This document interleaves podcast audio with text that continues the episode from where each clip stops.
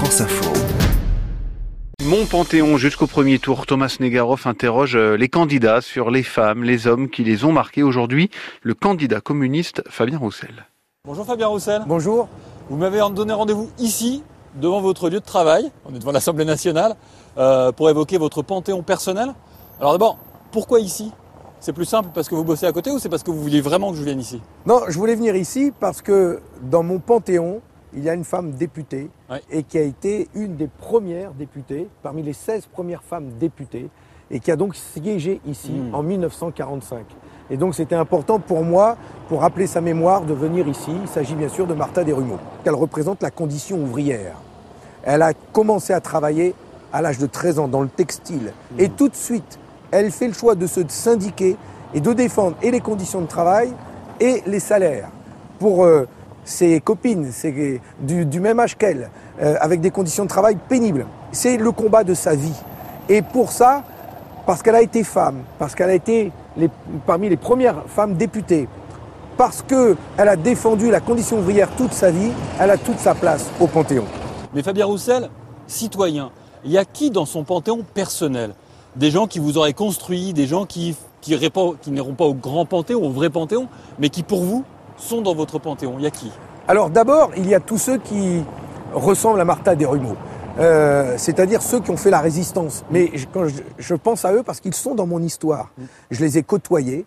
J'ai eu la chance euh, d'être de cette génération qui a pu rencontrer des résistants qui, de leur vivant, m'ont raconté comment, d'un côté, avec la mitraillette, ils se battaient contre les nazis, et de l'autre côté, avec leur stylo, ils écrivaient le programme euh, des jours heureux, avec le Conseil national de la résistance Qui est aussi Moi- de votre programme. qui est, qui est dans mon programme. Mais en fait, ça, ça m'a, ça m'a construit. Et ils sont, j'en ai rencontré des dizaines. euh, j'ai eu cette chance-là. Ils m'ont raconté cette histoire-là. Et pour moi, elle est extrêmement forte. Elle est puissante. Et euh, souvent, je pense à eux. Et souvent, je fais référence à eux. Tous ceux-là, ils sont dans mon panthéon. J'ai leur nom en tête, j'ai leur visage. Je les ai connus et je suis très fier de les avoir, d'avoir partagé une part de leur vie. Les candidats parlent aussi parfois un peu, euh, dans leur panthéon personnel, de personnes de leur famille. Oui, bien sûr, parce que j'ai euh, des, grands-parents des deux côtés euh, qui sont du Pas-de-Calais, du côté de ma mère, plutôt à la campagne, et avec ma grand-mère qui a élevé neuf enfants, institutrice, mais neuf enfants, et qui a donc dû euh, arrêter d'enseigner pour élever ses neuf enfants.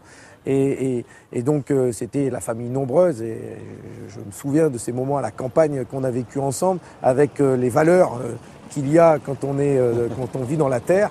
Et de l'autre côté, mes autres grands-parents, et notamment ma grand-mère, espagnole, dont le père a été interné dans un camp français en 39, euh, pour vous dire que ça marque cette histoire-là. Mon arrière-grand-père a été un républicain espagnol enfermé dans un camp français parce qu'il avait l'étiquette communiste. Et donc, euh, il y a laissé la vie.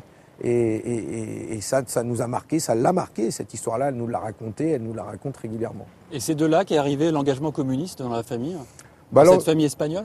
l'engagement internationaliste, l'engagement pacifique, euh, le respect de l'autre, euh, le vivre ensemble, ça irrigue euh, euh, les histoires de la famille, euh, mais ça irrigue aussi le bassin minier, là où je suis né, là où je vis aujourd'hui, parce que c'est les mines, c'est le travail, euh, c'est toutes ces nationalités qui ont euh, travaillé, qui ont bâti la France, euh, qui ont vécu ensemble, qui ont souffert ensemble, qui ont fait la fête ensemble. Mhm. Euh, et, et- et ça, c'est notre richesse, elle est énorme.